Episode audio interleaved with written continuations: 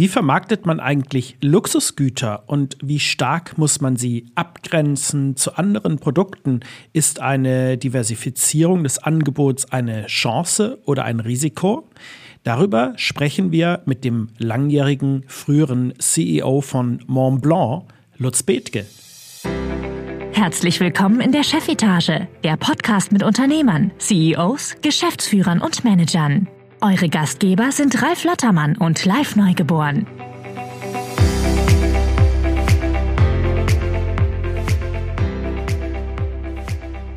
Ja, herzlich willkommen hier zu einer neuen Ausgabe unseres Podcasts Chefetage. Ich freue mich total, dass ihr wieder mit dabei seid. Wir haben ja jetzt schon einige Ausgaben veröffentlicht und echt großartige Rückmeldungen von euch bekommen und auch ganz, ganz viele Abonnenten und Hörer. Dafür erstmal ganz herzlichen Dank euch alle, dass das so, ja, ja, einschlägt und auch zu so großem Interesse führt. Das finde ich ganz großartig. Wir haben heute die nächste Ausgabe und da ist natürlich auch wieder mein Co-Gastgeber mit am Start, Ralf Lottermann. Moin, Ralf. Hallo, live. Moin. Ja, unser heutiger Gast ist natürlich wieder ein Manager und einer mit einer sehr spannenden Karriere auch. Wir sprechen heute sehr viel über Luxusprodukte und zwar mit dem früheren langjährigen CEO von Montblanc, Lutz Bethke. Herzlich willkommen. Ja, moin aus Hamburg. Schön, dass ich dabei sein darf. Ja, wir freuen uns auch sehr. Ich bin ja gar nicht, gar nicht weit weg von dir im Süden von Hamburg. Also ähm, heute haben wir mal so einen norddeutschen Überhang, aber ich bin sicher, Ralf, du kommst damit klar, oder? Ach, ich würde schon so ein bisschen meinen äh, süddeutschen äh, Slang mit reinbringen.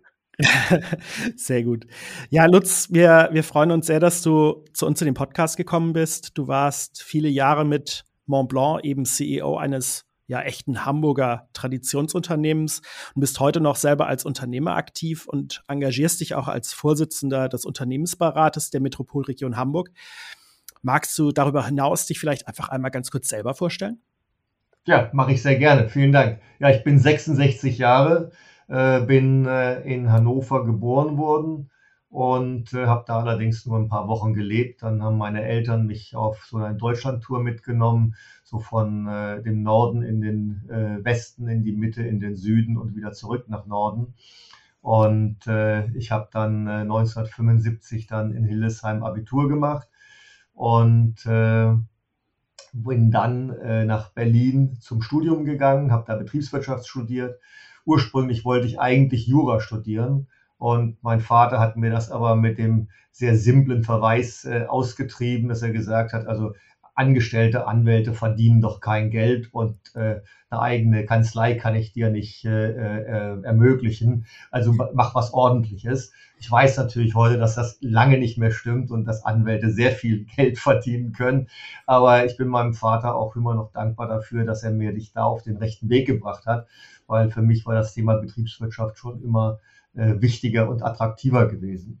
Ich habe dann an der Freien Universität Berlin studiert, äh, habe damals noch so die Studentenproteste mitbekommen und die, äh, äh, die Blockaden von Vorlesungen und weiß noch meine erste eigene Vorlesung, äh, die ich mitmachen durfte, äh, die war, war nur unter Polizeischutz möglich. Und äh, das äh, war für mich sehr prägend weil ich glaube, dass alles sagbar sein muss. Alles, was nicht verboten ist, muss sagbar bleiben, sein, auch um andere Positionen reflektieren zu können. Und deswegen ist für mich das Thema auch Cancel Culture ein absolutes No-Go.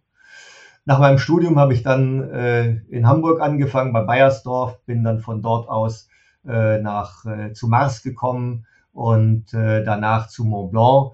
Ähm, wir können gerne noch über die einzelnen Themen dann noch mal im Detail sprechen.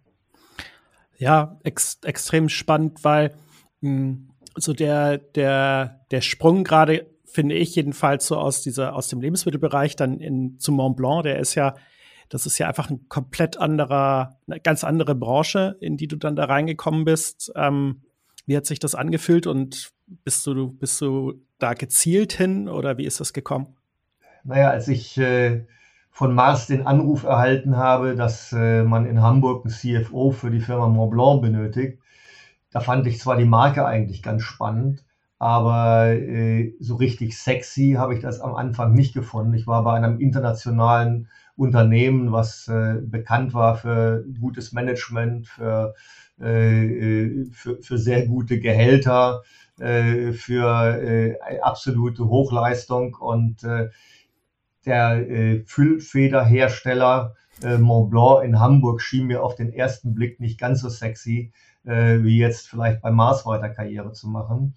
Äh, ich bin dann aber trotzdem nach Hamburg geflogen und habe den damaligen CEO dort getroffen am Sonntagabend und habe dort dann äh, mehrere Stunden mit ihm gesprochen und war total fasziniert äh, von der Vision, die er für die Firma entwickelt hatte, für diese Marke entwickelt hatte. Die ging von einer Diversifizierung bis Internationalisierung. Man muss sich vorstellen, zu dem Zeitpunkt hatte Mont Blanc äh, vielleicht 50 Millionen Euro Umsatz. Ja, und äh, es war eine, eine Fabrik in Hamburg mit einer Fertigung äh, noch in Wilster in der Nähe von Hamburg. Und wenn ein Füllhalter oder ein Kugelschreiber die Werkstore verlassen hat, war das Umsatz. Ja. Also das war, es gab noch keine eigenen Tochtergesellschaften. Also die Welt war eine komplett andere gewesen. Aber diese Vision, die er mir da an diesem Abend da äh, eröffnet hat, äh, mit den Worten, also dazu brauche ich jemand, der international ausgebildet ist, der Marketingerfahrung hat. Äh, das, äh, dafür suche ich so jemanden. Das hat mich damals überzeugt und das war der Beginn dann einer 25-jährigen Karriere bei Montblanc.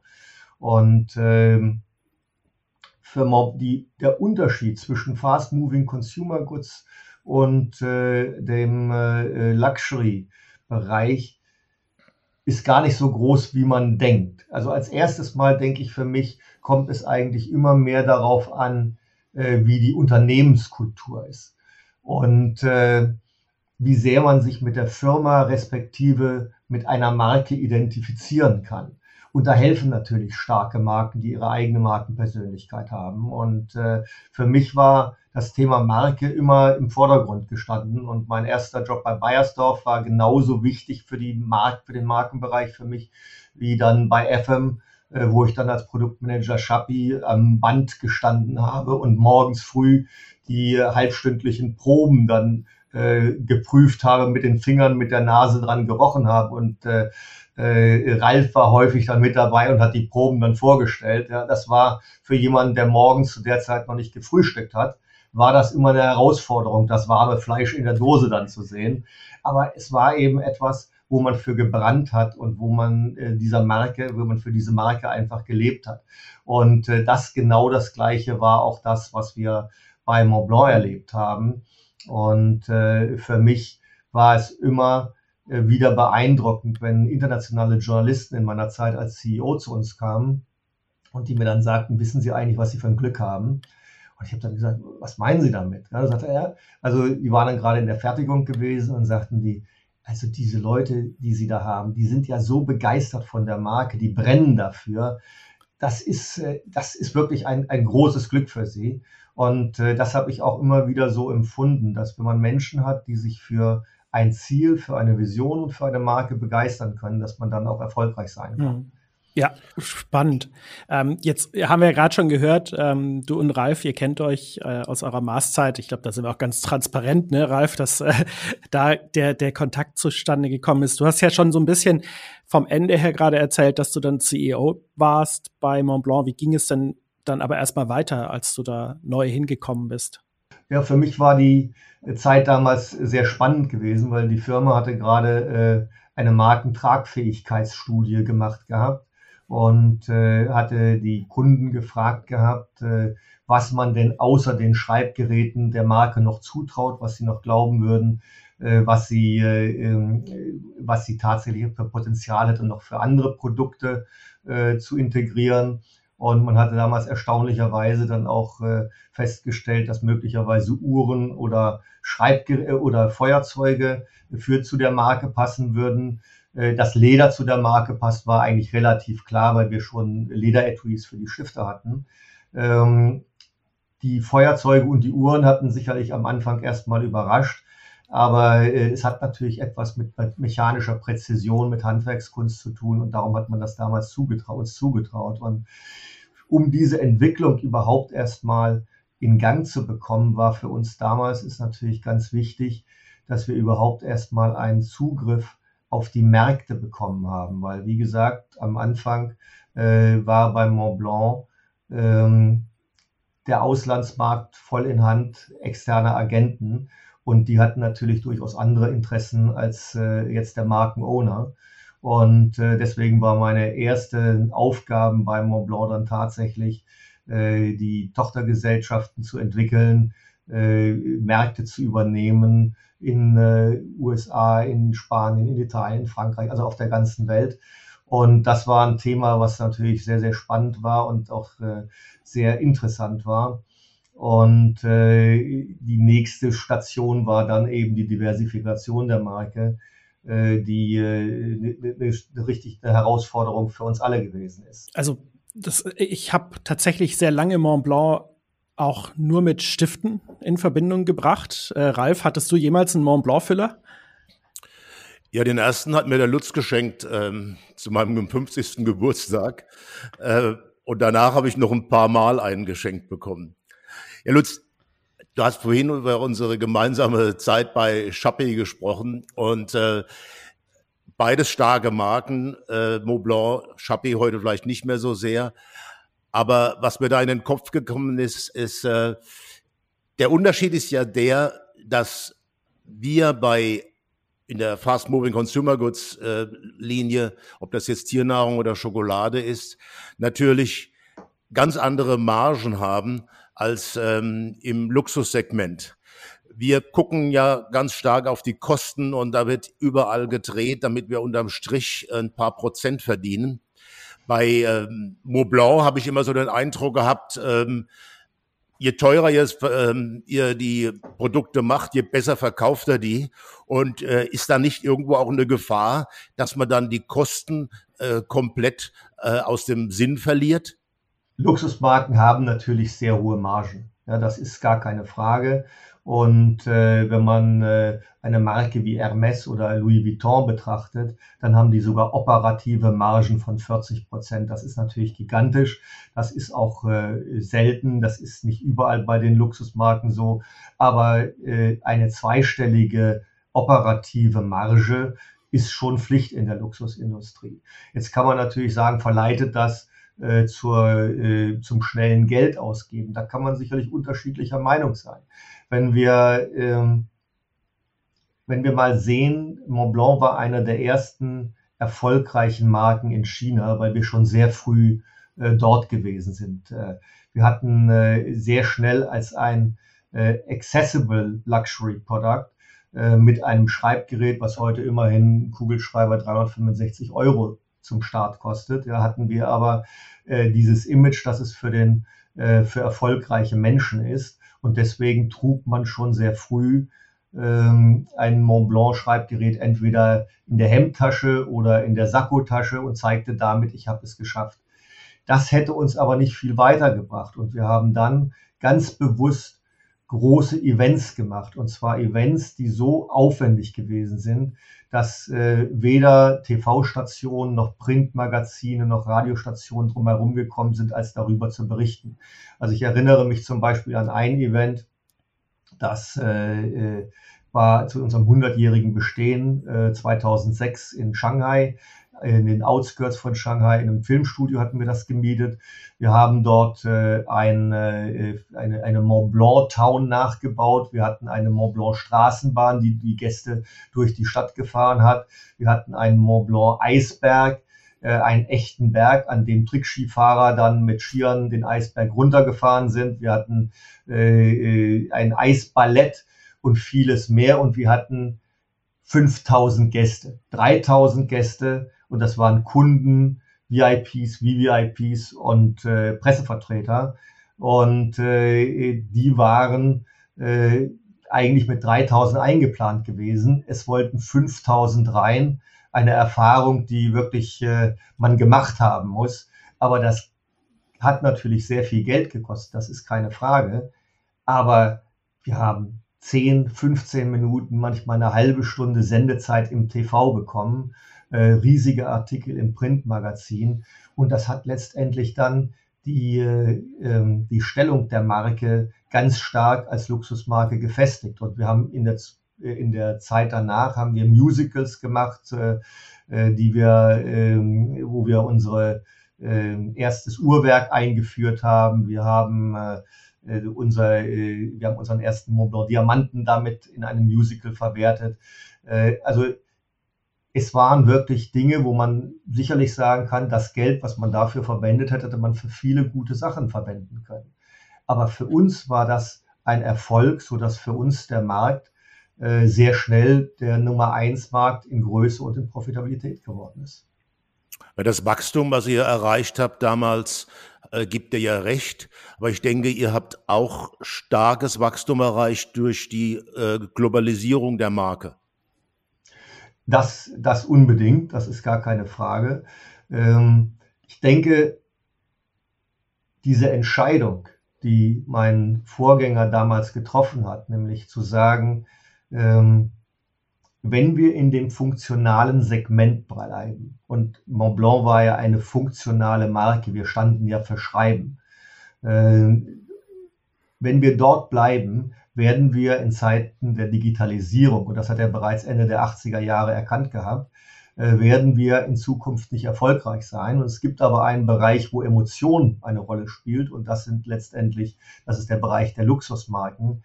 Und äh, in diesem Bereich müssen wir erfolgreich sein. Und diese Vision damals hat letztendlich dazu geführt, zu allem, was wir gemacht haben. Die hat dazu geführt, dass wir äh, unsere Auslandsmärkte erstmal unter Kontrolle bekommen haben, indem wir eigene Tochtergesellschaften gegründet haben. Ähm, es hat dazu, es, äh, hat dazu geführt, dass wir eine Diversifikation durchgeführt haben, dass wir andere Produkte in unser Sortiment genommen haben, die auch äh, in dem Luxusbereich äh, stärker anerkannt gewesen sind. Äh, ich habe immer gesagt, das Thema äh, Uhr für uns war für uns ein ganz wichtiger Schritt, weil wir damit auch andere Zielgruppen erreicht haben, äh, die uns dann wieder von einer ganz anderen Warte aus gesehen haben. Ich habe mich damals, muss ich dir ehrlich sagen, gewundert. Du hattest mir das damals mal erzählt. Ich glaube, ihr habt äh, damals die Firma Sega gekauft, wenn ich mich recht erinnere. Und da war für mich die Frage, was hat Sega oder diese Taschen mit Montblanc zu tun? Ähm, hm. Wo, wie kann man die Marke so weit stretchen? Weil wir haben ja auch äh, in den Konsumgütern versucht äh, äh, zu diversifizieren, was ganz schwer äh, und so eigentlich ganz selten richtig gelungen ist. Aber ihr habt es geschafft. Ich denke, äh, Montblanc Leder ist bekannt. Ähm, die, äh, die Uhren, die sehr teuer sind, sind bekannt. Aber der Markenkern Montblanc, wo finde ich denn da eigentlich bei, bei den, sagen wir mal, den, äh, bei den Taschen? Also Diversifizierung ist natürlich immer äh, eine, eine große Herausforderung für jede Marke. Und ich glaube, äh, den Fehler zu machen, zu sagen, dass jede Marke kann äh, auch andere Produktkategorien einfach vertragen und man äh, entwickelt sie einfach, bringt sie in den Markt und, äh, und unterstützt sie mit sehr viel Werbeaufwand, wird einfach nicht funktionieren. Montblanc hat natürlich immer für sich gesagt, wir sind eine Marke, die aus der Handwerkskunst kommt. Wir sind eine aus der mechanischen Präzisionsfertigung und äh, wir stehen für anders als das vielleicht für andere Marken gilt. Wir stehen für einen kultivierten und erfolgreichen Lebensstil. Und der Markenkern dabei ist immer für uns das Thema Schreiben gewesen. Und Schreiben, muss man ja sagen, ist eines der ersten, der wichtigsten und ursprünglichsten Kulturthemen unserer Zeit. Ja, ohne das Schreiben würde es die Welt, so wie wir sie heute gar nicht kennen, äh, geben, weil am Ende äh, wären ja gar nicht diese Erfahrungen, die man gemacht hat, wirklich auch in die Neuzeit übertragbar gewesen. Also Schreiben, diese Kultur des Schreibens für uns war für uns sehr wichtig.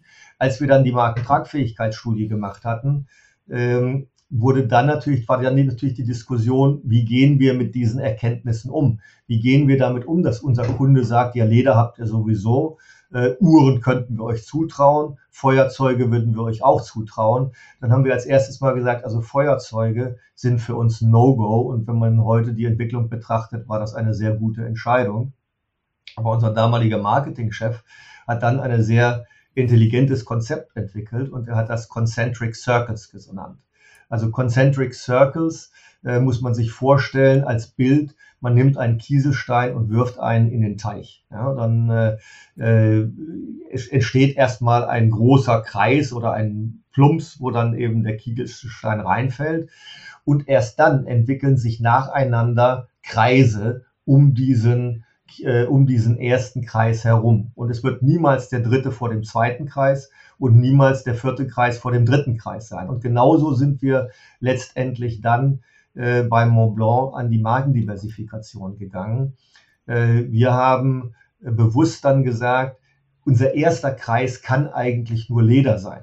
Warum kann der nur Leder sein? Weil wir haben ja schon, äh, wir haben schon auf der einen Seite die Mont Blanc Etuis und äh, wir haben natürlich auch Produkte, die sich für Lederprodukte eignen, zum Beispiel für ein Diarium, für ein Filofax, für, äh, für Schreibblöcke mit einem Ledereinband. Und so waren dann auch unsere ersten Mont Blanc Produkte, unsere ersten Mont Blanc Lederprodukte waren dann tatsächlich äh, diese äh, äh, Diarien, diese ähm, Kalender und äh, ähm, Schreibblöcke, die eben mit einem schwarzen Leder, das war für uns auch ganz wichtig, wir wollten eine Selbstähnlichkeit erzeugen. Das heißt, wir hatten ein schwarzes, äh, scheinendes Leder, was so ähnlich aussah äh, wie unsere Schreibgeräte, wie unser Meisterstück. Wir nutzten die, äh, die Goldfittings von den drei Ringen, die sich am Mittelbereich des Meisterstücks befinden und natürlich den weißen Stern. Und damit war für unsere Kunden sehr klar, dass es sich hier um ein Mont Blanc Produkt handelt. Und äh, wir haben dann erst später dann weitere Lederprodukte hinzugefügt. Und äh, dass wir die Firma Sega gekauft haben, war für uns eine Erkenntnis auch aus dieser Markentragfähigkeitsstudie, weil wir festgestellt haben, dass der Kunde als erstes Mal uns das Thema Manufakturkompetenz zubilligt. Und äh, diese Manufaktur, Manufakturkompetenz war uns für uns so wichtig, dass wir die auch bei allen unseren neuen Produkten haben wollten. Und zwar eben eher noch wichtiger, dass wir da auch die Erfahrung hatten, selber diese Produkte herstellen zu können. Und deswegen haben wir damals die Firma Sega übernommen und äh, haben dort dann uns die Manufakturkompetenz zugekauft. Und äh, das war eine sehr, sehr hochwertige Marke und von einem äh, äh, Eigentümer geführt, der Wert auf wirklich höchste Qualität liegt. Und das passte zu uns. Dass dann in der Folgezeit äh, Offenbach als Leder äh, Stadt immer weiter zurückgegangen ist und dass es eigentlich heutzutage nur noch aus Logistikfirmen besteht, die dann in Asien die Ware fertigen und äh, äh, hier dann letztendlich verteilen, äh, hat uns dann bewogen, irgendwann, als man nicht mal mehr Feintäschner ausbilden lassen konnten, dann nach Florenz zu gehen, was eben die letzte äh, europäische Handwerksmetropole für Leder ist. Mhm. Ich finde, ich finde an der Geschichte ich, genau, ich habe ich hab eine Sache, die ich total spannend gerade fand, und zwar das mit diesen, ähm, mit diesen Kreisen, was du gesagt hast. Das hat mich nämlich unglaublich an ein Modell erinnert. Ich weiß nicht, ob ihr das kennt. Ähm, das stammt von einem äh, Amerikaner namens Simon Sinek, der hat den Golden Circle entwickelt. Und er sagt also, ähm, das, was Organisationen, egal ob Politiker oder ähm, Wirtschaftsunternehmen machen, das kann man immer in drei Ebenen einteilen, in das Was, also die Produkte, äh, das Wie, was für Eigenschaften haben die und dann das Warum. Und das Warum steht in der, in der Mitte. Und ähm, das Warum muss erklären, warum man diese einzelnen Produkte dann macht. Ähm, und wenn man das nicht macht, dann hat man eben eine, ähm, eine Aufteilung, die die keinen Sinn ergibt. Und ähm, das ist so ein bisschen bei Apple der Fall, die, die ein sehr starkes Warum im Mittelpunkt haben, wie Technik zu sein hat und davon ganz verschiedenste Produkte machen. Und das, was du jetzt gerade vom Mont Blanc beschrieben hast, finde ich, ist da extrem gut drin zu erkennen. Zum einen einmal dieses, dass man euch Feinmechanik zutraut, die hohe Qualität und dann zu gucken, ähm, mit dieser Begründung, was, was die Marke, was das Unternehmen ausmacht, zu schauen, was kann man dann da noch mitmachen.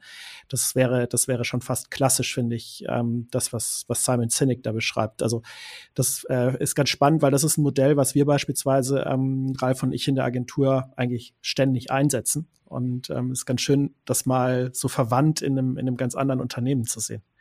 Nun könntest du natürlich gleich fragen, und wie passt das denn dann weiter zu Uhren? Ja, das ist natürlich, diese Frage ist natürlich berechtigt. Ja, und äh, als wir 1997 Uhren eingeführt haben, dann hat natürlich der erste Journalist meinen damaligen Chef dann gleich gefragt, und wo macht, packt man denn hier die Tinte rein? Ja, also die, die Ironie der Geschichte ist, dass der erste Chronograph von einem französischen Uhrmacher hergestellt worden ist, der auch leidenschaftlich äh, äh, Pferde, auf Pferde gewettet hat. Und um seine, äh, um seine äh, Chancen zu verbessern, hat er ein Instrument entwickelt. Es hatte zwei äh, Emaille-Zifferblätter, die sich drehten und dazwischen war ein äh, festgestellter Zeiger und auf den applizierte man Tintentropfen. Und äh, wenn immer ein Pferd die Ziellinie überschritt, dann drückte er auf den äh, Knopf und ein Tintentropfen Tinte floss auf die sich drehende Emaillescheibe und äh, hat äh, dann die Zeit geschrieben, wie er sagte. Und er hat dann das als, das war das erste Mal, dass man mehrere Z Punkte eben messen konnte, weil er konnte auch beim zweiten und beim dritten, beim vierten Pferd draufdrücken und jedes Mal floss wieder ein Tropfen auf die Emaillescheibe. Und äh, er hat das dann ein Jahr später ähm, äh, patentieren lassen mit dem griechischen Namen äh, äh, Graphein für Schreiben und Chronos für Zeit, also Zeitschreiber.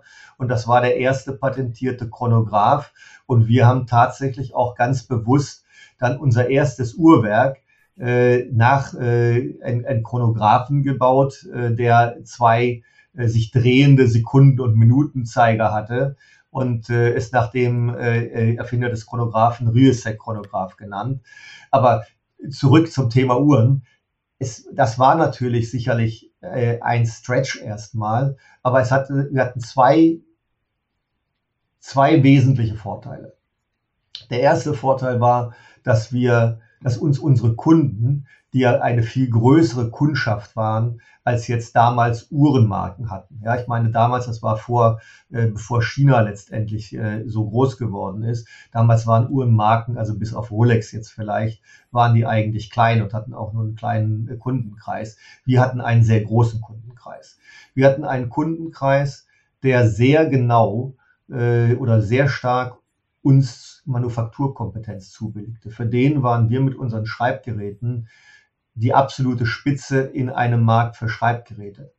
Und ähm, am Ende war für uns damit natürlich die Chance, wenn wir zwei Dinge berücksichtigen, nämlich einmal, dass wir den Kunden mitnehmen äh, und ihm eine Selbstähnlichkeit unserer Produkte anbieten, so dass er sagt, ja, das ist mein Mont Blanc Produkt und das andere auch die entsprechende Qualität anbieten, die er von uns, von Schreibgeräten gewöhnt ist, dann hätten wir natürlich eine ganz große Chance. Und das war genau das, was wir letztendlich gemacht haben. Wenn man den ersten Chronographen von Mont Blanc ansieht, dann war das ein gelb-goldenes Gehäuse in dem gleichen 2N Goldton wie das meist die Meisterstück Ringe. Das Gehäuse hatte auch die stilisierte Form von drei Ringen. Man konnte das zumindest da erkennen. Der Schriftzug, äh, der Schriftzug Mont Blanc Meisterstück war in der gleichen Gravurtypik dort äh, eingebracht äh, wie äh, beim Meisterstück und das Zifferblatt war schwarz, was zu der Zeit auch eher ungewöhnlich war. Aber wenn man diese beiden Produkte nebeneinander gelegt hat, dann war das ein typisches Mont Blanc Produkt. Und ich weiß noch Jahre später, als ich schon CEO war, hat mich ein äh, Juwelier gefragt, sagt mal, ich verstehe das gar nicht, warum bei mir die Leute eine Mont Blanc Uhr kaufen, wo es doch so viele schöne, althergebrachte, äh, eingesessene Uhrenmarken gibt. Und ich habe ihm gesagt, weil wir einen großen Kundenkreis haben, einen großen Kundenkreis, der der Marke glaubt und folgt und den wir bedienen, indem wir ihm Produkte anbieten, die für seinen Lebensstil die richtigen sind und die gleichzeitig auch äh, ihm äh, äh, und, und gleichzeitig ihm auch die Qualität anbieten. Und das war für uns eben auch der Grund, warum wir auch bei Uhren dann eine eigene Uhrenmanufaktur aufgebaut haben. Und wir haben sogar dann später noch eine weitere Uhrenmanufaktur hinzugekauft in Villaret, ähm, sind 50, 60 Leute drin. Da werden selbst noch äh, äh, die Zahnräder von Hand gemacht und äh, die Spiralen werden selber noch gebogen. Ja, einfach und allein, um zu zeigen, dass wir diese Kompetenz äh, mitbringen und äh, dass wir das, was wir dem Kunden versprochen haben, dass er, wenn er beim Mont Blanc etwas kauft, dass er die gleiche Qualität bekommt, die gleiche Exzellenz, wie er es auch bei dem ursprünglichen Sortiment in Schreibgeräten bekommt, dass das eben, dass wir das eben auch halten. Und äh, wir haben deswegen auch dort äh, jedes Jahr eine ganze Zeit lang immer wieder neue Patentierungen rausgebracht. Ja, also ähm, zum Beispiel eine Tausendstel Sekunde, die man mechanisch messen konnte. Ja, oder äh, eine, äh, eine, äh, ein, ein Tourbillon, der, wo eben, äh, weil wir unsere Tourbillons sehr groß sind, damit sie eben besonders schön zu sehen sind, äh, haben wir dann äh, eine Chronographenfunktion dazu gepackt und damit wir das erreichen konnten, haben wir praktisch äh, den Cage unter, den, unter diese Funktion gebracht, was äh, dazu geführt hat, dass wir eben die gleiche Kraft hatten, um beide Funktionen betreiben zu können und gleichzeitig eben etwas hatten, was noch nie jemand gemacht hat. Also es gab ganz viele Dinge, die wir dort gemacht haben, um zu zeigen, dass wir die gleiche Exzellenz haben wie ein Schreibgerät. Und das hat dann hinterher auch die Juweliere überzeugt und vor allen Dingen auch die Journalisten. Ja, du hast ja eine ganz super Erfolgsgeschichte von Diversifizierungen. Und ich muss dann immer wieder an die alte Zeit äh, beim Mars denken, wo wir genau das nicht geschafft haben. Wir haben ja versucht, äh, Eiscreme ähm, zu, zu, vermarkten, unseren, unseren Marken oder Trinks. Und ich glaube, der Unterschied äh, zu dem, was du gerade erzählt hast, oder ein großer Unterschied, da gibt es noch einige andere natürlich, ist, da, ihr habt es geschafft, auch ähm, entsprechende ähm, Absatzkanäle äh, zu schaffen. Also da sind wir ja gescheitert. Wir sind nicht in die Kühltruhen reingekommen mit unseren Eiscremes, aber ihr habt mit eurer internationalen äh, Verkaufsstrategie, mit eigenen Geschäften, habt ihr auf einen Schlag natürlich auch eine, eine riesige Distribution erreicht. Ich denke, das ist auch mit einer der Gründe, warum ihr so erfolgreich war damit. Das, das ist mit Sicherheit richtig.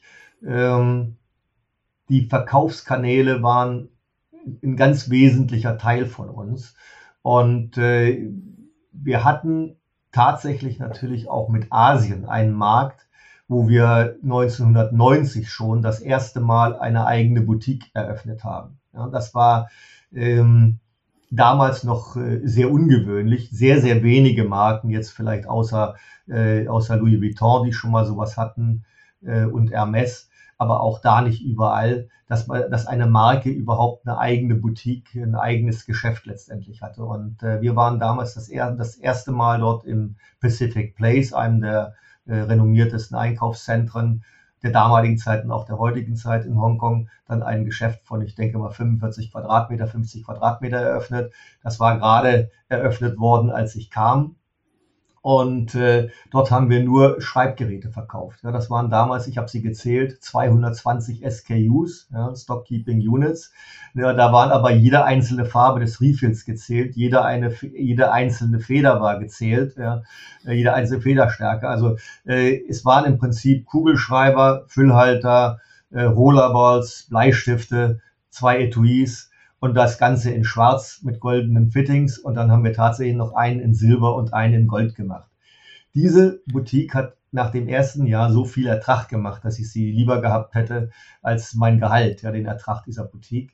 Und äh, das hat uns damals, äh, wo wir noch nicht die Diversifizierung in dem Maße angestoßen hatten, sehr stark auch äh, Unterstützung gegeben, in dem Gedanken zu überlegen, was könnten wir denn noch in diesen Geschäften anbieten. Es hat allerdings, muss man dazu sagen, einige Jahre gedauert und es, äh, bevor wir wirklich dann die Boutiquen äh, entsprechend ausgerollt haben.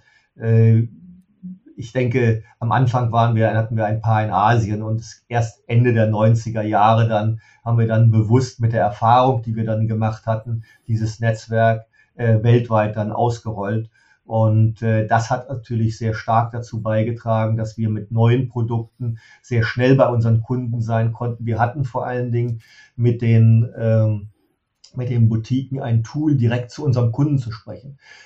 Wenn wir versucht hätten, unsere Uhren über den Schreibgerätehandel, den wir dominiert haben, zu verkaufen, wären unsere Uhren relativ schnell äh, im Sande versickert und wir wären damit nicht erfolgreich gewesen.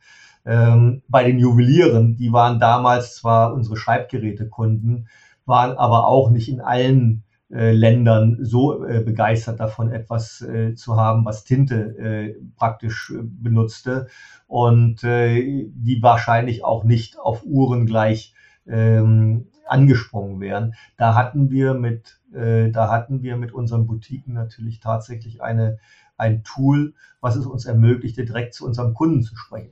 Die Herausforderung war für uns allerdings bei dieser Entwicklung dieses Vertriebsnetzwerkes, das ja wie gesagt ursprünglich ein, eine, reine, eine reine Fertigung gewesen ist, äh, zu unseren Kunden zu sprechen, die in den, zu, zu, unseren Vertriebsmitarbeitern zu sprechen, die in den Ländern den Wholesale-Vertrieb gemacht haben und noch wichtiger, die in den Boutiquen unserem Kunden gegenüberstanden, die eigentlich verstehen mussten, dass, äh, ähm, dass Mont Blanc sich als eine Kulturmarke sieht, als eine Marke, die für den kultivierten äh, Lebensstil und kultivierten und erfolgreichen Lebensstil ist wie kann man so etwas transportieren? Und wir haben zu der Zeit tatsächlich auch in Hamburg eine Akademie gebaut, wo wir dann äh, äh, wirklich aus aller Welt Mitarbeiter, die neu angefangen haben, vor allem natürlich Boutique-Mitarbeiter, äh, hier reingeholt haben und denen äh, die Mont Blanc, den Mont Blanc Lebensstil, den Mont Blanc Markenkern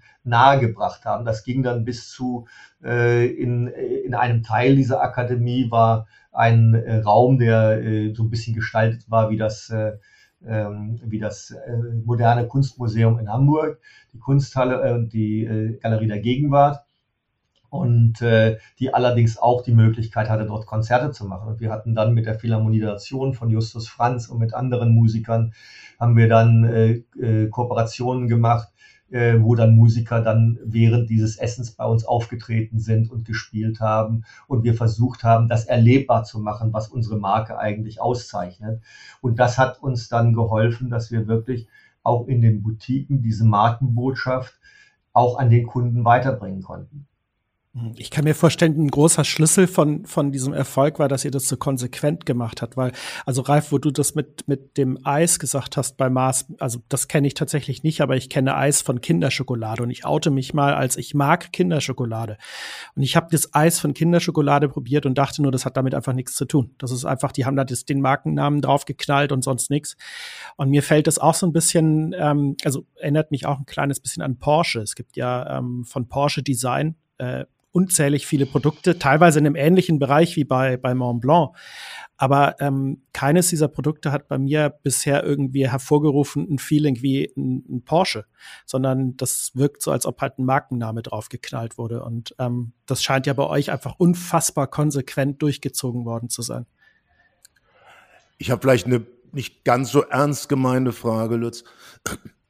Sag mal, schreibt eigentlich noch jemand mit dem Füller oder liegen die nur auf dem Schreibtisch, damit es gut aussieht? Also äh, die Schreib, die, die Anzahl der äh, Schreibvorgänge sind natürlich dramatisch zurückgegangen. Ja, früher hat man jedes äh, Buch äh, in der Buchhaltung mit, mit äh, Füllhalter geschrieben und wenn man bei uns in der in dem Villaret-Werk ist, dann kann man noch alte Uhrenbücher finden, wo jede einzelne Uhr, die verkauft worden ist, handschriftlich festgehalten worden ist. Ja, das ist also ein großartiger Schatz für, äh, für Historiker, ja, sich sowas anzusehen. Äh, aber natürlich hat mit dem äh, Moment der Schreibmaschine hat sich das schon reduziert gehabt oder als erstes Mal mit der Gutenberger äh, Presse ja, hat sich das schon reduziert gehabt. Und natürlich jetzt mit der Digitalisierung, um ernsthaft zu sein, hat sich das natürlich noch mehr reduziert. Allerdings und das ist eigentlich der wichtige Punkt dabei. Ich hatte vorhin gesagt, für uns war das Thema, wir wollten weg von der Funktion, wir wollten hin zur Emotion. Und das ist natürlich der Unterschied, wenn man heute schreibt. Wenn man heutzutage jemanden per Hand einen Brief schreibt, eine Karte, dann sendet man damit gleichzeitig auch eine Botschaft. Man sagt nämlich, du bist mir wichtig, ich liebe dich. Ja, nur das, das sind die Dinge, weil man nämlich seine eigene persönliche Zeit da einsetzt. Vielleicht das Wichtigste oder das Wertvollste, was man in unserer schnelllebigen Zeit heute hat, nämlich genau das, dass man seine eigene Zeit für jemand anders einsetzt. Ja, ich schreibe nicht so viel mit dem Füller, muss ich zugeben, weil meine Schrift kann eh kein Schwein lesen. Aber ab und zu mache ich es doch, genau aus dem Grund, äh, wenn ich was ganz Persönliches ausdrücken will, dann schreibe ich äh, einen Brief oder schreibe ich eine Karte mit einem Füller. Und, und ich weiß nicht, weil vielleicht ist das, äh, merkst du das auch, wenn du mit dem Füllhalter schreibst, im Gegensatz zum Kugelschreiber und du dir die Zeit dafür nimmst, dann wird plötzlich deine Handschrift besser. Also meine Klaue ist auch nur von Gabi zu lesen, ja, aber und von meiner früheren Assistentin. Aber äh, wenn ich mit Füllhalter schreibe, ja, und ich habe viel ganz bewusst natürlich wichtigen Kunden, äh, habe ich Dankesbriefe geschrieben oder zum Geburtstag gratuliert. Wir haben ja sehr, sehr viel mit, äh, äh mit äh, Hollywood-Stars gearbeitet, gerade in China, um einfach das Image zu stärken. Und äh, denen habe ich dann bewusst äh, Briefe per Hand geschrieben. Und die kann man sehr gut lesen und äh, sehen nach was aus. Also es ist wirklich auch, äh, es hilft bei der Schrift, wenn man mit dem Füllhalter schreibt. Ja sehr spannend, da könnten wir noch Stunden reden. Äh, eins geht mir noch so durch den Kopf und ich, das ist ja im Moment eines der großen Themen in der ganzen Welt, das ist die Corona-Pandemie. Wie Du, du, arbeitest jetzt zwar nicht mehr direkt bei Mont Blanc, aber du bist natürlich nach wie vor, so wie ich auch, eng verbunden mit der Firma, äh, wo wir mal so lange waren. Wie wirkt sich die Pandemie im Luxussegment aus? Ist das egal oder kaufen die Leute vielleicht sogar mehr? Also die äh, äh Covid-19-Pandemie ist genauso eine Krise wie auch die Finanzkrise. Und in allen Krisen äh, die ich die letzten 30 Jahre so in dem Bereich erlebt habe, geht die immer nach einem bestimmten Muster. Ja, das ist das, ein, das erste ist, es trifft die aspirational customers. Also das sind die Menschen, die noch am Anfang ihrer Karriere, sage ich mal, im Luxusbereich stehen, ja, die Einstiegsprodukte kaufen. Ja. Äh, die sagen erst, die sind als erstes mal verunsichert und kaufen einen bestimmten, äh, zu einer eine bestimmte Zeit lang dann nicht mehr. Das ist am Anfang bei den hochwertigen, bei den teuren Produkten noch nicht der Fall. Äh, allerdings, wenn dann Aktiengewinne ausbleiben, wenn dann Gewinne aus Beteiligungen ausbleiben, die man häufig dann wirklich auch als Belohnungskauf für eine 30.000 Euro Uhr, 50.000 Euro Uhr, kann auch gerne mal 100.000 und mehr sein, einfach ausgibt, weil man sagt, das habe ich mir jetzt verdient. Das fällt dann natürlich auch weg und dann äh, trifft es natürlich genauso gut auch äh, die, äh, die höherpreisigen Kategorien. Was bei der Covid-19-Pandemie anders gewesen ist, ist als bei den anderen vorherigen Krisen ist, dass äh, die aufgrund der ähm, aufgrund der Beschränkungen kein Reisen mehr möglich gewesen ist. Ja, ein großer Teil ähm, der Umsätze heutzutage auch im Luxusbereich wird an Flughäfen gemacht, weil dort die Kunden eben Zeit haben, äh, sich das anzusehen. Und es gibt mittlerweile eigentlich jede Marke äh, hat mittlerweile äh, Boutiquen an Flughäfen, nicht notwendigerweise in Deutschland, sondern vielleicht mehr in Asien. Aber äh, jede Marke, ob das nun Louis Vuitton ist oder das Hermes ist, sie haben mittlerweile, einen Flugha haben mittlerweile eine Flughafenboutique. Das hat komplett nicht stattgefunden. Das heißt, dieser Umsatz ist komplett eingebrochen. Und äh, ein zweiter Punkt war damit natürlich, dass äh, einen großen Teil im, in der Luxusindustrie ähm, der Umsatz wird natürlich von, von äh, Chinesen letztendlich, von chinesischen Kunden gemacht. Und äh, die haben ihn sehr gerne außerhalb äh, Chinas gemacht. Das hat vielleicht auch Preisgründe, aber vor allen Dingen auch Gründe, dass man natürlich mit dem Reisen zeigen wollte, äh, dass man es geschafft hat, dass man ein gewisses Prestige hat, äh, dass man etwas kann, was andere vielleicht nicht können. Und man wollte vor Ort, dort wo diese Produkte produziert worden. Dort wollte man letztendlich dann auch den Kauf tätigen. Das war etwas ganz Besonderes. Also die Uhr sollte schon möglichst in der Schweiz gekauft werden oder das Hermes-Tuch sollte vielleicht in Frankreich gekauft werden, in Paris. Äh, das hat natürlich massiv dazu geführt, dass dort riesige Umsätze weggebrochen sind, weil die Chinesen eben nicht mehr äh, geflogen sind. Allerdings muss man sagen, sind solche Effekte immer sehr kurzfristig. Und wenn man jetzt die Quartalsberichte ansieht äh, in der Luxusindustrie, ob das nun Louis Vuitton oder Hermes oder wer auch immer ist, dann sieht man überall, dass nicht nur große Zuwachsraten gegenüber 2020 der Fall sind, das hat man erwartet, aber selbst gegenüber 2019 hat man schon zweistellige Zuwachsraten wieder. Okay, live wollen wir mal auf einen anderen Themenschwerpunkt kommen. Ja, Oder sehr willst gerne. du noch was über, über äh, Mont Blanc diskutieren?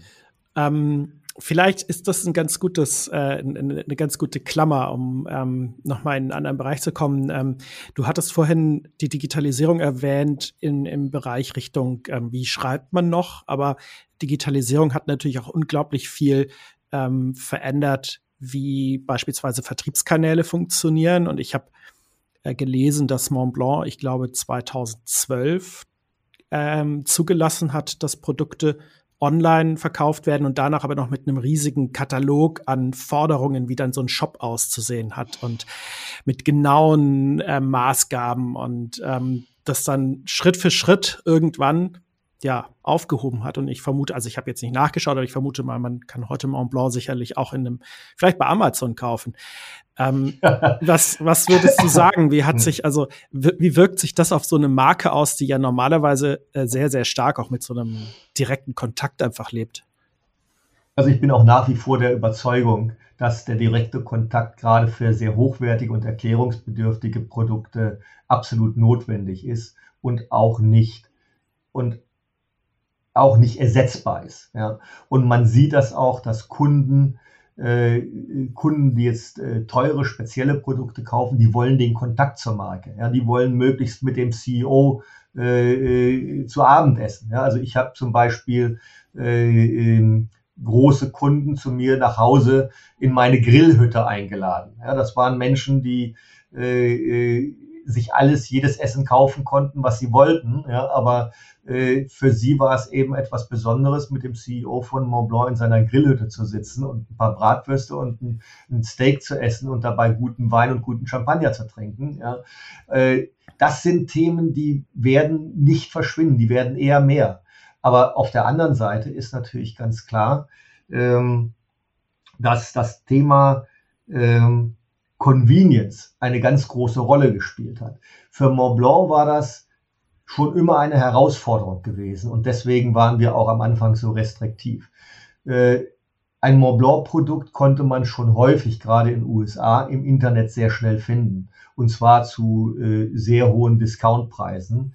Und äh, das war für uns eine, eine, äh, ein Erbe unserer Agenten, die wir damals dort hatten, ja, und die äh, die Produkte an Staples, an Office Max und an Office Depot verkauft hatten.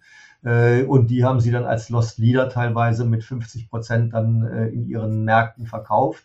Und als wir dann äh, die, die, den äh, übernommen haben, den Agenten, und dann unsere eigene Gesellschaft etabliert haben, war das für uns einer der wesentlichen Themen, einen selektiven Distributionsplan zu entwickeln, wo wir eben den Vertrieb genau reguliert haben. Und wir haben klare Maßgaben gegeben, äh, welcher Kunde denn überhaupt, also welcher äh, Händler überhaupt berechtigt war, äh, so ein Produkt äh, zu bekommen. Trotzdem war dann natürlich die Nachfrage im Graumarkt sehr groß, wo man versuchte dann an Waren zu kommen, um, äh, um dann es doch wieder eben mit, äh, mit Discount anzubieten, respektive es im Internet anzubieten.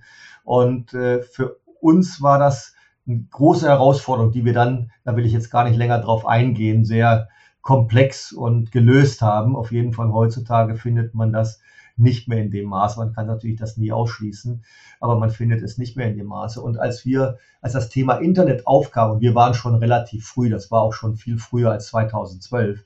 Wir haben 2006, glaube ich, das erste Mal etwas, oder 2005 oder 2006 das erste Mal in Japan ein, äh, ein äh, Online-Store aufgemacht. Ähm, aber äh, für uns war durch diese Erfahrung, das immer sehr negativ besetzt, wir wussten zwar, der Kunde will Convenience, aber wir wussten auch, es wurde wegen des Preises gekauft. Ja, und das war natürlich für uns, wo wir letztendlich den Markenkern schützen müssen, war das natürlich etwas, äh, was wir nicht, äh, was wir so nicht akzeptieren können. Ja, und ich weiß noch genau, ich bin eines, äh, ich habe mal äh, mich in Facebook äh, äh, äh, eingemeldet gehabt, als meine Kinder klein waren, ja, um nur zu gucken, was die da so machen.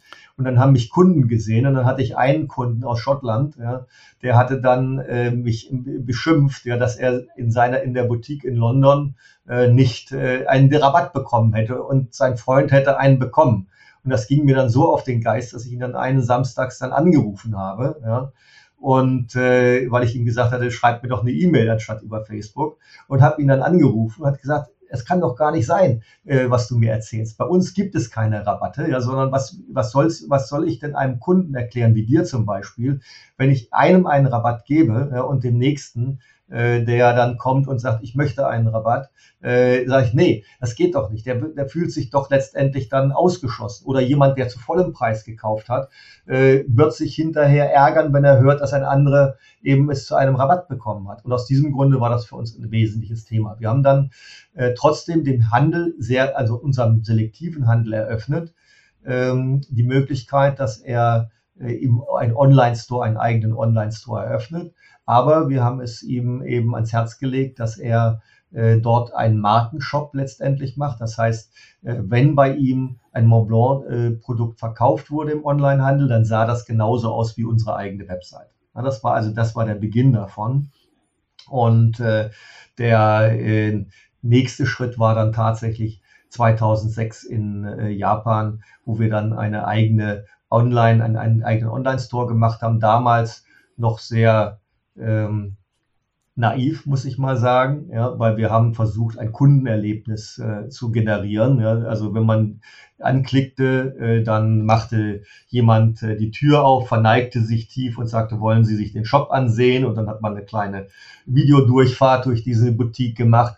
Ich glaube, ich muss nicht erklären, dass der Shop nicht so richtig erfolgreich gewesen ist. Und äh, wir haben das aber sehr schnell dann gelernt und äh, haben dann als erstes in USA und dann auch in anderen Märkten dann unsere eigenen Online-Shops gemacht, die dann eben auf, eine, äh, auf, auf Information und Convenience ausgerichtet waren. Und das war eben sehr erfolgreich und das so, wie du das gerade eben gesagt hast. Ähm, es trifft eben natürlich vor allen Dingen Produkte, die gut beschreibbar sind. Ja, also ein Kunde kauft in einem Online-Shop natürlich eher ein Meisterstück, ja, äh, Kugelschreiber, den er genau weiß, wie der aussieht und kann sich dann eben noch auch die schön verpacken lassen, kann dann noch eine Geburtstagskarte oder was auch immer dazu geben lassen und dann wird das dann an seinen Neffen, Cousine, wo auch immer in alle Welt geschickt und ist dadurch präsenter natürlich bei seinen Lieben durch diesen Online-Shop, ohne selber dann da zu sein. Ähm, bei erklärungsbedürftigen Produkten ist das natürlich dann wiederum ganz anders. Mhm. Ja, ich finde es, ich es sehr spannend. Ähm, die Digitalisierung hat ja ähm, nicht nur nicht nur bei euch, sondern grundsätzlich extrem viel verändert. Und ähm, ich glaube am allermeisten in der Art, wie Unternehmen sich gründen und wie Startups entstehen. Und das wäre vielleicht noch mal so ein ganz kleiner Teil. Da wollte ja Ralf, glaube ich, auch gerade schon ein bisschen hinaus drauf, auf den wir zu sprechen kommen wollten. Ähm, du engagierst dich ja ähm, unter anderem eben ähm, in, in, in diesem Unternehmensbeirat in der Metropolregion Hamburg ähm, auch für neue Unternehmen ähm, und unterstützt so ein bisschen Startups. Was ist da so deine Rolle? Warum machst du sowas überhaupt? Wenn man äh, in einem Konzern gearbeitet hat, und Ralf kann das bestimmt nachvollziehen, dann äh, ist man vielfach damit beschäftigt, nach hinten zu gucken. Ja, Analysten fragen, warum habt ihr das so gemacht und nicht anders? Hätte man nicht was ganz anderes machen müssen? Shareholder fragen danach. Äh, ja, man muss nach vorne gucken, aber manchmal wird man dadurch behindert, dass man eigentlich immer wieder Erklärungen sucht für das, was abgelaufen ist und sich nicht genügend beschäftigt damit, äh, was eigentlich in der Zukunft wichtig ist und was in der Zukunft passiert. Und äh, das hat mich beeindruckt damals, als ich äh, äh, mit Startups in Kontakt gekommen bin, dass die einen ungeheuren Glauben an ihre Mission, an ihr Produkt, an, ihr, an ihre Idee haben und äh, dass sie diese Idee weiterverfolgen, auch über alle Schwierigkeiten hinweg. Und das hat mich damals begeistert. Und äh, deswegen habe ich gedacht, Mensch, also das ist etwas, was ich mir vorstellen könnte, mal mir näher anzusehen und auch mit zu begleiten. Und natürlich ist es auch so, dass dieser unbedingte Glaube an das eigene Produkt nicht immer nur vorteilhaft ist. Ja, ich glaube, dass man auch äh, als äh, gerade eben als äh, junger Unternehmer, gerade jemand als Start-up-Gründer äh, genügend Menschen braucht, die einen auch immer wieder hinterfragen ja, und die letztendlich äh, ähm, mit ihm strategische Themen dis, äh, diskutieren. Nicht um ihn jetzt in jede Kleinigkeit reinzureden, aber um ihm äh, die, äh, um zu reflektieren, was man eigentlich macht, weil das ist natürlich das, das ganz wesentliche Thema bei einem, äh, bei einem neuen Business. Ähm, man muss schon sehr, man muss schon ein sehr breites Spektrum darüber haben an Wissen, bevor man wirklich so ein Unternehmen gründen kann. Wollen die eigentlich nur dein Geld oder wollen die auch deinen Rat? Also das ist, äh, ich denke, ein Startup, was sich einen Finanzinvestor sucht, macht einen Fehler. Ja. Ähm, wie gesagt, ich glaube, dass, ein, äh, dass für ein Unternehmen ein Challenging Partner immer äh, der, äh, der wichtigere ist. Und vor allen Dingen muss man ja auch ganz klar sagen, wenn man einen Partner hat, also einen Investor hat, der aus diesem Bereich kommt, ja, der äh, bestimmte Wissen mit hinzuaddieren kann, dann ist das natürlich wertvoll. Also insofern würde ich immer einem, einem äh, Start-up-Gründer raten, sich jemanden zu suchen als Investor, der nicht nur das Geld mitbringt, sondern der erfahr bestimmte Erfahrungen möglichst aus seinem Geschäftsfeld, aber wenn nicht aus seinem Geschäftsfeld, dann doch zumindest aus tangierenden Bereichen mitbringt. Äh, nur dann kann letztendlich das auch erfolgreich werden. Klar, einen einzelnen äh, Finanzinvestor verträgt ein Unternehmen, ja, das ist nicht die Frage. Aber am Anfang ist es ja auch so, so viele Investoren hat man ja nicht. Ja? Und dann sollte man sich schon den richtigen aussuchen. Gibt es einen, einen Rat, den du am meisten gibst am Anfang? Ich denke, dass das Wesentliche ist, sprecht mit euren potenziellen Kunden und versteht ihre Probleme und ihre Herausforderungen. Das steht eigentlich zu Beginn fragt nach den Business Pains. Und wenn ihr das herausgefunden habt, dann überlegt euch, sind diese Business Pains wirklich so groß, dass sie dann auch dazu führen, dass man hinterher euer Produkt kauft, ja, wenn es sich um technische Geschichten handelt. Oder ist die, ist die Begeisterung für dieses Produkt so groß, dass man es auch hinterher kauft? Oder sagt man sich, naja, das ist ganz nett, aber steht jetzt nicht bei mir in der Reihenfolge ganz oben. Und äh, wenn man äh, Jeff Bezos hat immer gesagt, man muss den, Mittel, den Kunden in den Mittelpunkt seines ganzen Tuns äh, stellen. Und äh, du musst verstehen, äh, was der Kunde will. Und ich denke, das ist das, was man als Start-up-Unternehmer als erstes äh, berücksichtigen muss. Und äh, ein Startup entwickelt man eben nicht für potenzielle Investoren. Ja, und ein Startup ist eben auch nicht automatisch ein, zwei, drei oder vier Millionen Euro wert, ja, was viele, äh, was, was viele Gründer glauben, sondern es ist eben erst dann etwas wert, wenn der Nutzen für den Kunden sichtbar wird. Und deswegen ist mein Rat immer, sprecht mit möglichst vielen unterschiedlichen potenziellen Kunden, respektive mit Share, mit Stakeholdern, äh, verschafft euch einen Überblick über euer Geschäftsmodell, äh, auch über die technische Umsetzung, die damit äh, eine Rolle spielt. Weil das ist äh, natürlich auch etwas, was nicht immer von Anfang an ganz klar ist. Und fragt euch, ob euer Team wirklich das Richtige ist. Habt ihr ein Team, wo ihr alle Fähigkeiten, die ihr braucht, habt ihr das zusammen? Und habt ihr ein Team, was auch in Zeiten, wenn es schwierig wird und Schwierigkeiten kommen bei Startups immer, grundsätzlich, ja, äh, hält das dann auch dann zusammen? Auch das ist eine wichtige Frage. Und überlegt euch ganz zu Beginn schon, was passiert, wenn einer von euch da nicht mehr mithalten kann. Wenn seine Kenntnisse für den Bereich, für den er vorgesehen war, vielleicht gar nicht mehr ausreicht, um erfolgreich zu sein. Ähm, wie trennt ihr euch im Guten? Wie sorgt ihr dafür, dass, äh, ähm, äh, dass äh, er entsprechend abgefunden wird, ohne dass ihr letztendlich Cash dafür bezahlen müsst? Und wie schafft ihr es, dass er auch nicht in der Zukunft entsprechend übermäßig äh, partizipiert an der Wertsteigerung der Firma, weil er trägt ja nicht mehr dazu bei. Und ähm, das ist etwas, was wirklich ein ganz wesentliches Thema ist, weil ich habe viele Startups gesehen, die irgendwann dann in der Mitte festgestellt haben, dass es mit einem oder zwei nicht mehr so ganz funktioniert hat. Und dann ist man lange Zeit dabei, mehr oder weniger darüber zu diskutieren, wie man das jetzt löst, dieses Problem. Und in der Zeit äh, wird Cash verbraten und in der Zeit äh, äh, wird nicht so sehr das Geschäftsmodell entwickelt und am Ende kann das dazu führen, dass eine Firma äh, dann liquidiert werden muss. Und, äh, sorry, das sind ja super Ratschläge und die meisten Startups haben ja auch so einen Mentor, so ein Business Angel wie dich.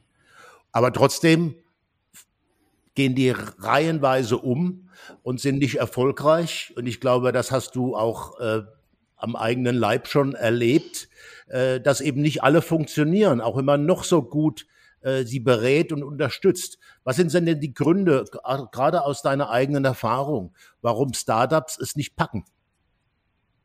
Also die Gründe sind eigentlich immer relativ einfach. Ja.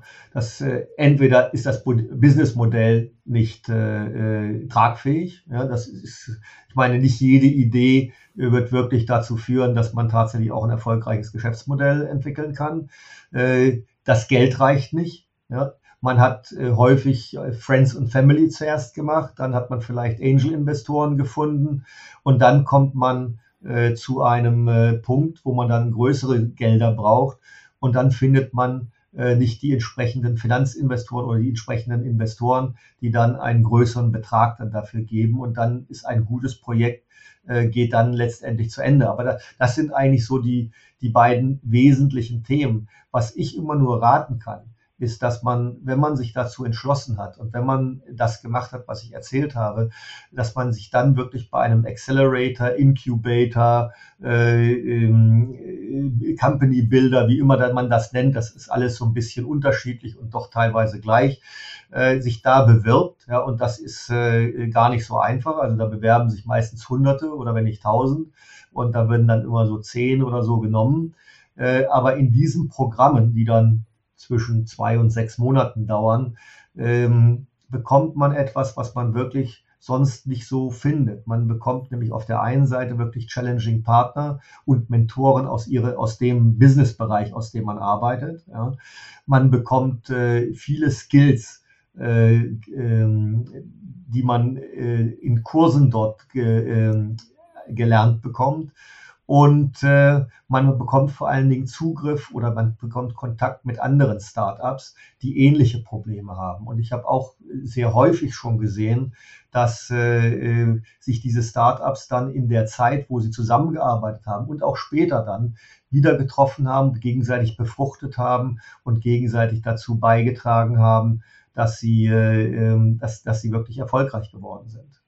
Vielen lieben Dank. Das war extrem spannend und viele, viele sehr interessante Einblicke, ähm, sowohl in, in das Luxussegment als auch jetzt in, in deine Gedanken und Hinweise und Ratschläge zum Thema Startups. Ähm, wir haben ganz am Ende noch mal so ein paar ganz kurze Fragen an dich und dann kommen wir schon, gehen wir auf die Zielgerade. Ähm, ich, ich ahne ja die Antwort auf manche dieser Fragen jetzt nach diesem Gespräch schon, aber ich fange einfach mal an. Ähm, vielleicht nicht hundertprozentig ernst gemeint. Erstmal ähm, handschriftlicher Brief oder eine E-Mail? Was ist dir lieber? das, ist eine, das ist gar keine ganz einfache Frage, weil natürlich schreibe ich auch, wenn es sich um irgendetwas äh, handelt, was schnell erledigt werden muss, mache ich das natürlich per E-Mail. Aber, und das habe ich ja vorhin schon gesagt, ähm, wenn es mir wichtig ist, ja, wenn mir der Mensch wichtig ist, an dem ich das schreibe und es sich um eine emotionale Botschaft handelt, die ich ihm äh, überbringen will, dann ist für mich Handschrift, Handschrift ein absolutes Muss und es macht auch Spaß. Ich gehe mal davon okay, aus, ich bin dass nicht böse, dass ich noch nie einen Brief gekriegt habe. das, das, das, scheint ein kleiner Hinweis zu sein. Kannst ja mal, können wir mal schauen. Ne? Ähm, ja ich, ich gehe mal davon aus, dass wenn du schreibst, dann mit Füller. Ähm, was, welche Farbe muss Tinte für dich haben? Für mich ist sie royalblau. Was ist für dich mehr Luxus? Eine sehr teure Uhr oder viel Zeit? Der größte Luxus in unserer heutigen Zeit ist natürlich Zeit, das ist gar keine Frage. Und trotzdem würde ich auf eine Uhr nicht verzichten wollen. Du bist ähm, vielleicht nicht gebürtig, aber mehr oder weniger Hamburger. Ähm, Pauli oder HSV? HSV. Und, und das mit schwerem Herzen. ich wollte gerade sagen. ähm, jetzt dazu passend zu den Hamburger Themen. Ähm, Elbphilharmonie, Musical oder doch lieber ein Independent-Konzert auf Kampnagel? Elbphilharmonie. Und bei der dann allerletzte, ähm, lieber Elbphilharmonie oder doch ganz traditionell die Leishalle? Also die Elbphilharmonie ist schon ziemlich, ist schon ziemlich toll, das muss man schon sagen. Also ja. Hab, äh, das ist, wenn man da mal gewesen ist, das ist schon äh, eine tolle Geschichte, obwohl ich die Leitshalle auch sehr schön finde und sehr privat, sehr, sehr, ja, privat ist falsch, aber sehr persönlich finde. Mhm. Ja. Ähm, ab und zu muss es Elbphilharmonie sein. Sehr gut. Ja, vielen lieben Dank. Die allerletzte Frage, die wir an dich haben, ist, ähm, ich weiß nicht, wie viel Podcasts du selber hörst, ähm, aber wenn du so einen Podcast wie diesen hören wollen würdest, was für einen Gast würdest du hier einmal hören wollen? Hast du einen Vorschlag? Hm, gute Frage. Also ich zähle nicht, ich habe schon mal einen gemacht. ja, Herrn Dies würde ich gerne mal hören nach seiner letzten Betriebsratsversammlung. Okay, an den kommen wir, glaube ich, schwer ran, aber vielleicht kannst du ja einen Kontakt herstellen. Wir schauen mal, wir probieren das einfach mal. Ja, vielen lieben Dank, Lutz, ähm, dass du da warst und dir die Zeit genommen hast. Ähm, das hat großen Spaß gemacht. Und ja, danke auch von mir. Haben wir schon lange nicht mehr gesehen. Das wird sich ändern. Das hat richtig Spaß gemacht. Und ja, du bist, bist du immer noch der Alte. Und dass ich mich nicht ändere, das weißt du ja sowieso. Ja, stimmt. Dann vielen lieben Dank euch beide. Wenn euch da draußen diese Folge gefallen hat, dann würde ich mich sehr freuen, wenn ihr uns ein Abo da lasst und da, wo ihr es könnt, vielleicht auch ein Like, zum Beispiel bei Apple Podcasts und erzählt allen Leuten, die sich für so einen Podcast interessieren könnten, davon, dass sie auch reinschalten. Und dann seid ihr beim nächsten Mal wieder mit dabei. Bis dahin erstmal. Tschüss. Tschüss. Vielen Dank. Hat Spaß gemacht. Tschüss.